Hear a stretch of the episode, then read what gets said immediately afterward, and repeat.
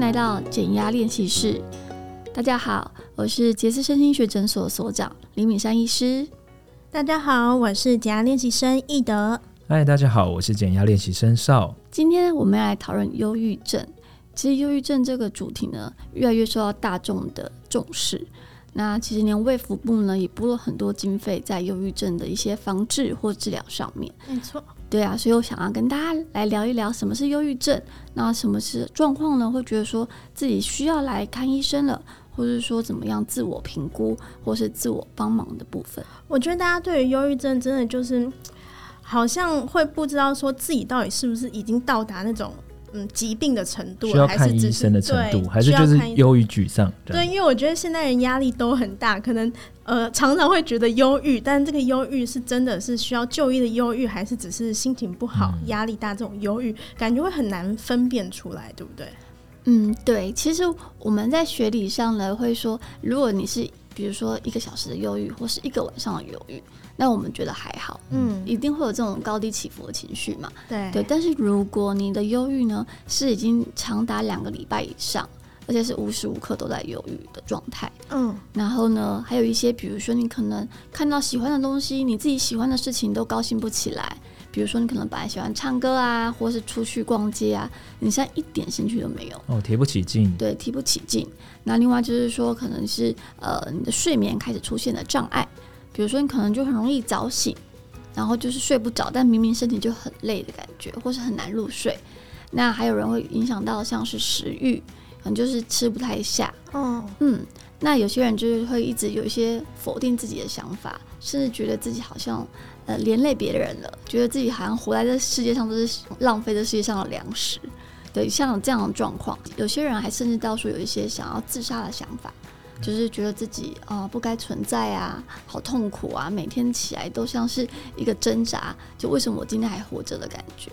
对，如果说你有同时合并有这些状况呢，那又长达两个礼拜以上，我们就会说这个是忧郁症。睡觉也睡不好，然后吃也吃不下，然后提不起劲，对于原本有兴趣的事情都没有兴趣了，然后长达两个礼拜以上，心情很低落，甚至再更严重，甚至是可能有轻生或者自残的这种状况的话，可能就是已经是有忧郁症的状况了。嗯，但对会不会有时候是自己一直觉得我只是忧忧，只是心情不好，但是外人看来会觉得哦，你相当严重了。可能家人会说，哎、我小孩为什么都不吃饭？然后同嗯嗯事也会说，为什么他上班都提不起劲？这个时候会不会是由旁人去告诉他会比较好呢？嗯，其实有些人在忧郁的时候，他反而会怪罪自己说啊是自己偷懒，哦，他不会觉得是自己忧郁，哦，对，他就觉得说啊我好像就比不上别人啊，然后又这么懒这样子。那反而是家属或是嗯同事注意到他，哎、好像就是明显的就是动能那个下降，嗯那开始有点迟到啊、早退啊的状况，或是他的工作效率变得很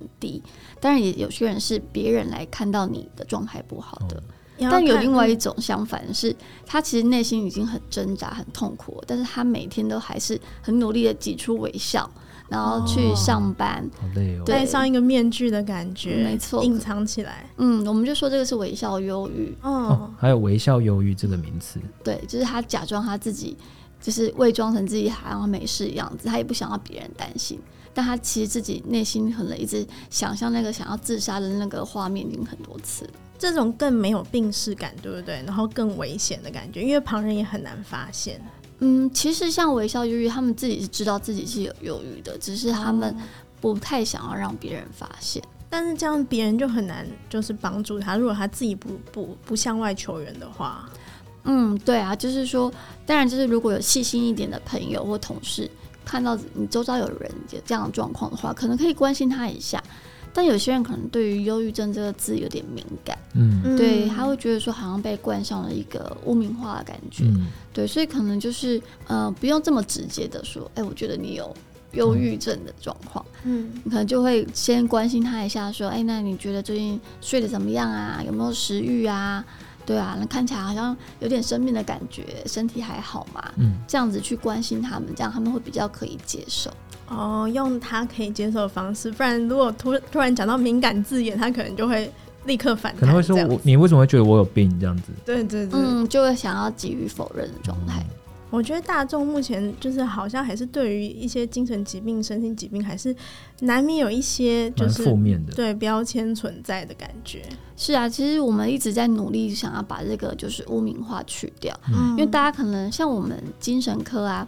我们其实在外面就会说是身心科，嗯，对你要说精神科，大家就会觉得哦，这好像是那你神个经病啊，对对 对，这就种是那难样，听的就话嗯是嗯呃，那个阿达阿达去看的啊，还是那个夏伟去看的。对，其实但是呢，其实我们在看的主要大部分还是像是焦虑、忧郁、自律神经失调跟失眠，嗯，在社区看的。嗯，对，所以有很多现代人有这样子的状况，真的他们会呃害怕，不知道去看哪科，或者是他觉得说，哎、走进去我们那个精神科诊所，是不是表示我有病？对啊，就觉得有一 些在走进去之前，心理的压力会很大的感觉，会先给自己压力啦。对，嗯，而且啊所以像刚才敏珊说的那些忧郁、焦虑、自律神经失调，其实都是可以走进去看的。嗯嗯，对，嗯没错，因为像很多自律神经失调的人，他就会觉得说，哎、那我是要去看什么科？神经吗？是神经科因吗为？有神经两个字，对，那当然就是说，我觉得就是现在越来越多网络有在宣传，嗯就告诉说，其实这个是大脑生病的，就像我们感冒一样，大脑也有可能会感冒。那感冒我们就去治疗，它就会好，它并不是说是一个不可治愈的一个疾病。嗯，对，没错，其实就是不管是比如说骨折受伤啊，或是感冒等等，大家都会想要去看医生。但是很多人就是其实心理上呃生病了，或者是心里觉得不舒服，但是他们都会压抑自己，然后略过这种身体给我们的警讯，对不对？呃，对啊，没错，嗯，对，所以我觉得要多呃注重一下自己的心理健康。其实我觉得身体健康、心理健康这两个健康都非常的重要。对，因为老实说，我们说身心症、身心症，有时候呢是心理不健康之后引起的身体不舒服。像有许多忧郁症也是会这样子哦，他们一开始，尤其是老年人的忧郁，他们会用一些身体症状来表现，比如说他可能会觉得常常肩膀酸痛啊，或是头痛啊，但是去看了很多医生都看不好。嗯，对，然后来后来才发现说，呃，原来他是因为就是情绪不好、忧郁了之之后才导致的，呃，心生理上面的一个不平衡，心理和生理其实会有一个连带的影响反应，这样子。对，是一个互相影响的状态，这样。可是那哪一个会先出现？因为也有人说，呃，身心疾病是因为脑，就像刚才医师说的感脑感冒了，可能是血清素或是多巴胺的分泌不足。嗯通常是哪一个心理心理成分会先出现呢？还是生理的因素会先影响？嗯呃，应该是说像是你刚刚说的那个大脑的血清素不足，嗯可能会引起像是忧郁的状态，嗯或是说焦虑的状态。那这个状态呢，会让他们觉得身体的不舒服。那身体不舒服之后呢，他又会反过来就觉得说，哎、我又生病了，哦，就是我身体怎么这么不好，反而会加重他的心理疾病。恶性循环这种感对，觉。没错。当然，有些人，比如说像是有中风过的，或是像是得过重大疾病的人，他可能对于未来他觉得没有希望，对，然后他可能觉得说，哎，可能失能，比如说中风可能是半边的，呃，没有办法行动自如，他可能对于自己的一个评价越来越低，那也有可能会引起心理方面的疾病这样。哦所以不管是生理先影响心理，或是心理先影响生理，其实都是有可能嗯会造成这个忧郁的这个状况。对，没错。现在忧郁症来说是比例是不是逐年增加？就是就就医的人数是也越来越多了。其实像是重度忧郁症啊，世界上的盛行率大概是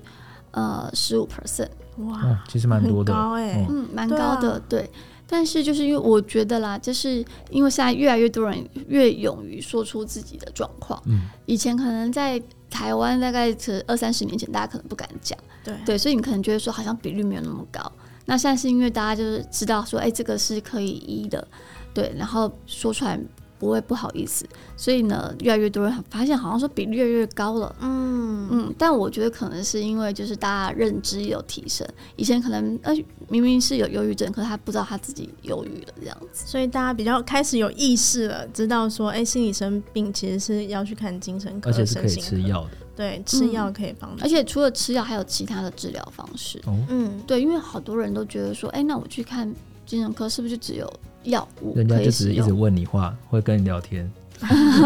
没有，这个是心理师。哦，对对对对对。那其实，在我们一个正规的一个就是精神科的呃会谈当中呢，我们大概会谈第一次大概三十到四十分钟，去呃剖析你的状态，比如说你的原生家庭啊，你近期的工作压力呀、或是你呃比如说你的家庭压力等等。那这些状况之后，我们去诊断说，哎、你是不是真的有到疾病的状态？那如果有到说，哎、真的是影响到你的生活功能的话，我们就会把它诊断为是疾病的话，我们就可能就有几个选项可以让你提供治疗，比如说像是药物治疗，对，那当然还有像是呃心理咨商的部分，那当然我们现在还有一些像是电流刺激，哦，嗯，就是呃，那是一八年，二零一八年进台湾的一个呃新的一个治疗方式，它是不用麻醉、非侵入式的一个电流刺激，主要是治疗忧郁症的部分。就颅内电流刺激嘛，对不对？诶，呃，经颅磁刺激，嗯嗯嗯嗯，对，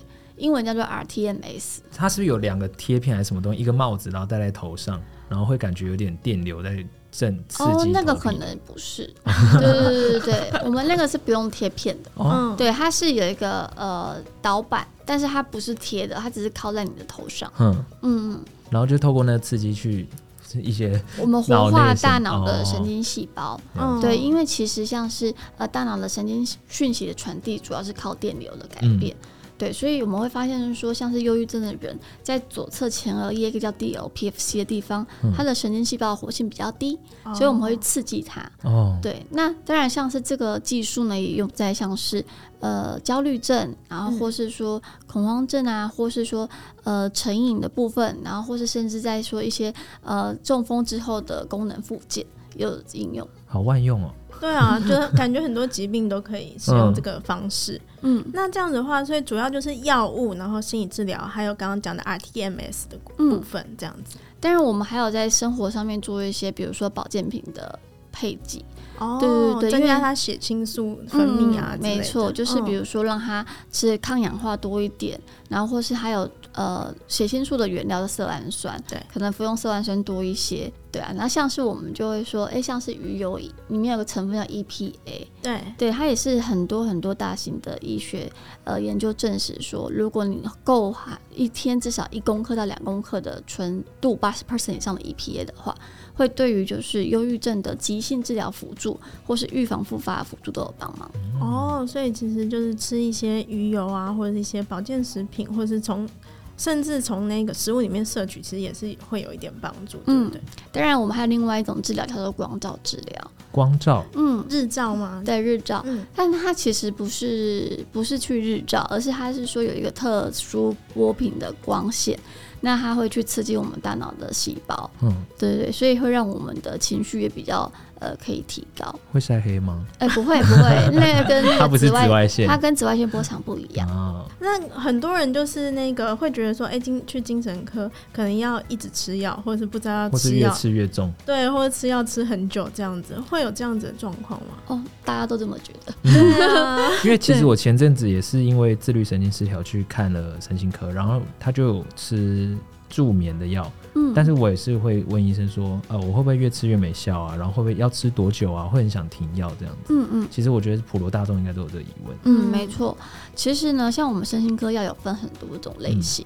对，那像有一种类型叫做呃提高大脑血清素的那个药物呢，我们主要是来治疗根本的。对，就是比如说你有焦虑症、有忧郁症，我们就会用这种药物来治疗。那这种药物通常都需要大概九到十二个月的治疗时哇间。好长哦，对，嗯快其实一也，年呢、嗯，对，因为它是要让你完全的呃治疗好之后，再慢慢的停药，要不然它可能很容易就复发。因为很多人吃两个月就觉得，哎、我好了，嗯，好了之后停药停了大概半个月到一个月，症状又回来。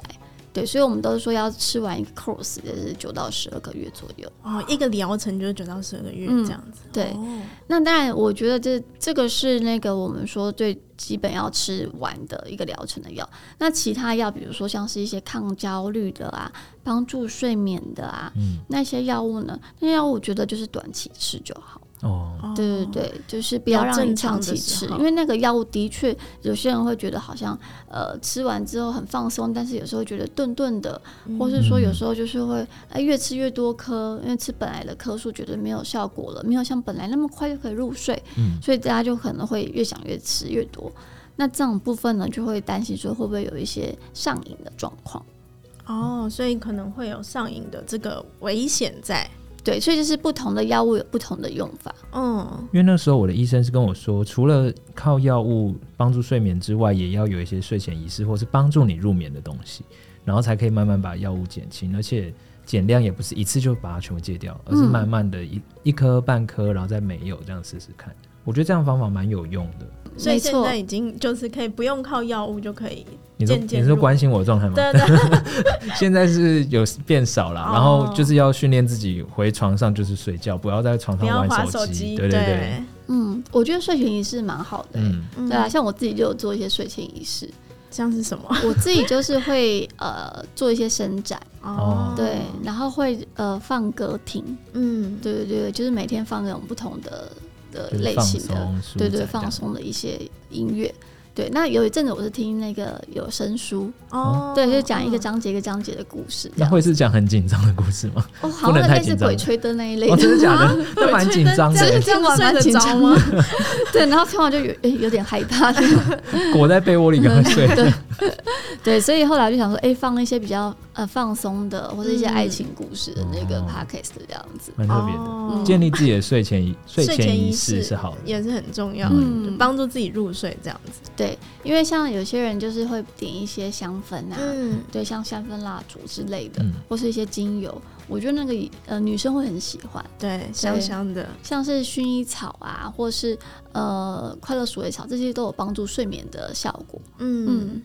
所以就是可能也可以朝这个方面尝试看看，如果现在还没有自己的睡眠仪式哦、对的啊，人的话，嗯。就可以试试看。你可不以管是学那个阿公阿妈，他们就很喜欢，就是睡前去寻之，哎，就是哦，看把一下那家个门里，窗啊、瓦斯啊，然后嗯那个顶楼的门有没有关起来，然后关完之后才觉得才可以放心睡。对我觉得我之前也 是你，我之自己前也是，就是有一次我睡不着，然后我想说为什么一直有一种不安的感觉，哦嗯然后我就想说好，我出去晃一下好了，因为不要一直确待在认一床下上，然后就就发现哇，我冰箱门没有关，哈， 难怪我就一直有一种不安一直觉全得好感。像忘了忘了对些对什么对对这样子。所以，所以那这样子的话，就是很多人都会觉得说，像刚刚第二个讲到心理智商的部分，嗯很多人会觉得说，哎、精神科医师和心理智商是，嗯就是感觉好像两个都可以看。那到底是要先去看精神科医医师或身心科，还是说可以直接到心理智商的部分？就是这一点，我觉得也是很多人会呃想要询问的。嗯对，因为其实他们会说心理医生，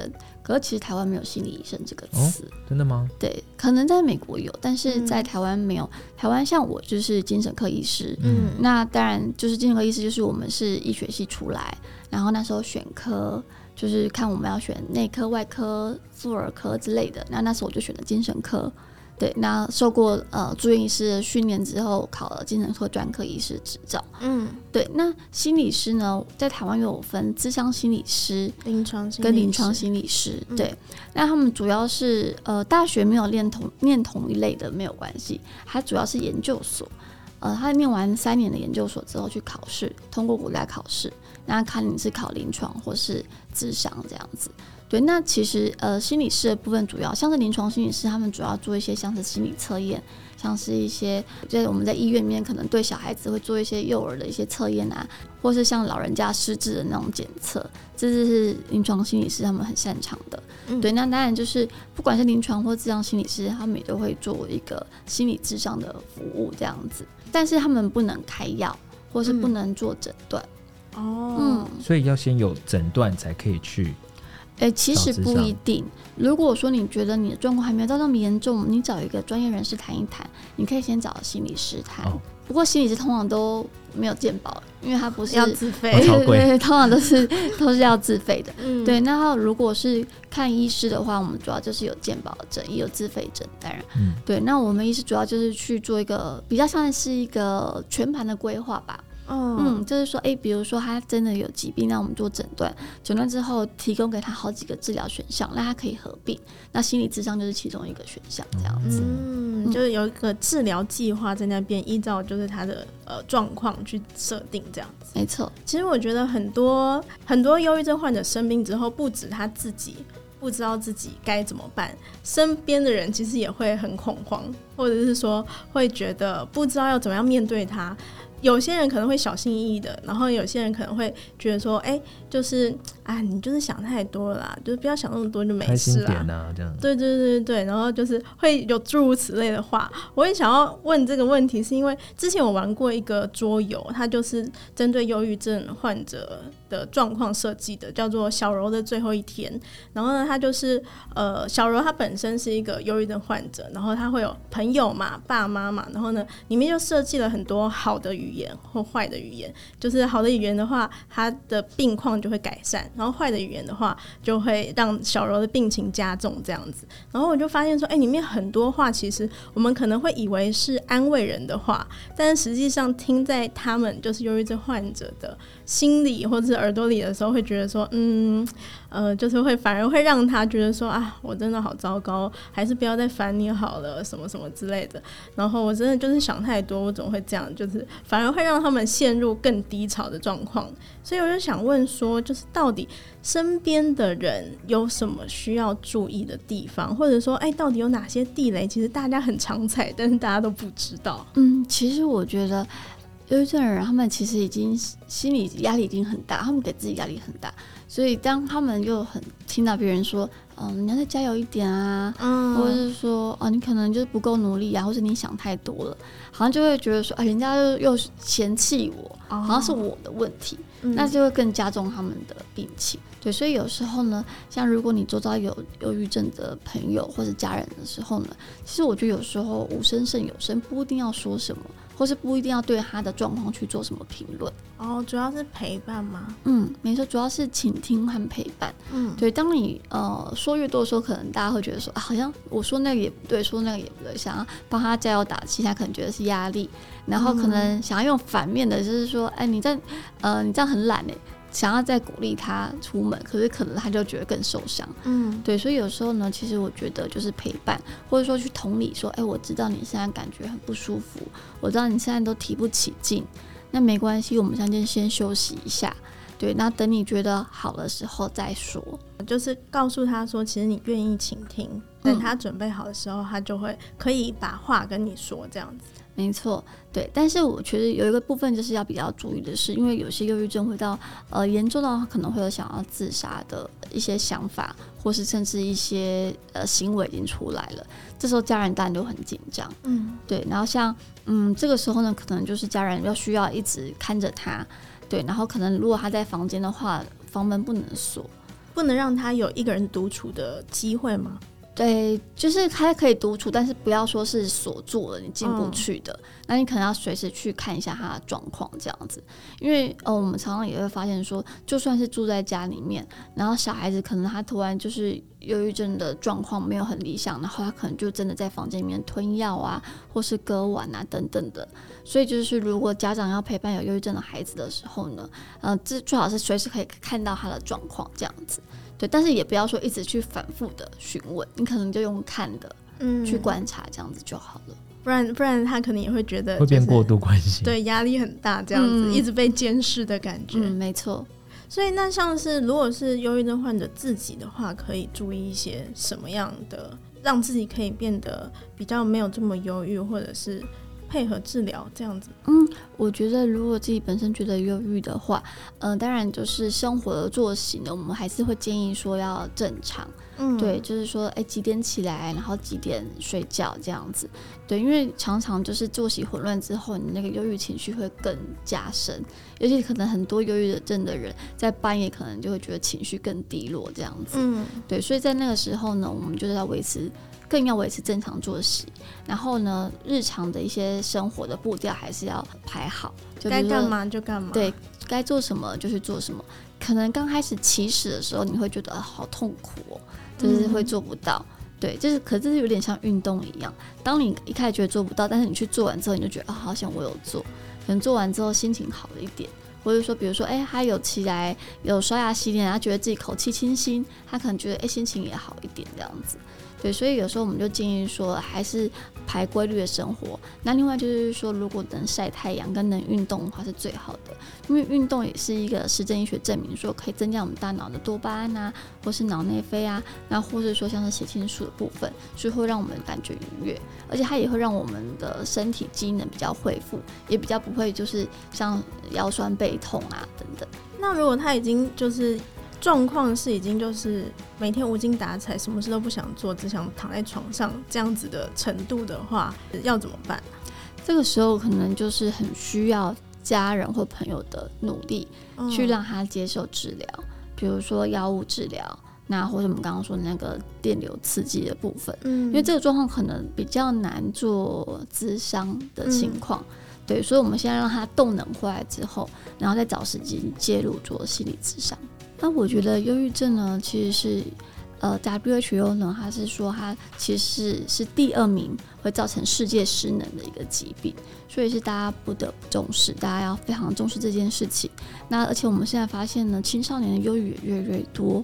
对，嗯然后青少年的呃死亡呢，第二名也是自杀。对，所以这个其实都是我们要关心的议题。那现在卫福部呢，其实也推出了像是十五岁到三十岁国人都可以免费自伤三次。对，就是如果你觉得你自己的情绪有一些呃波动啊，或是低潮的时候，也都可以去接受这个免费的自伤三次看看这样子。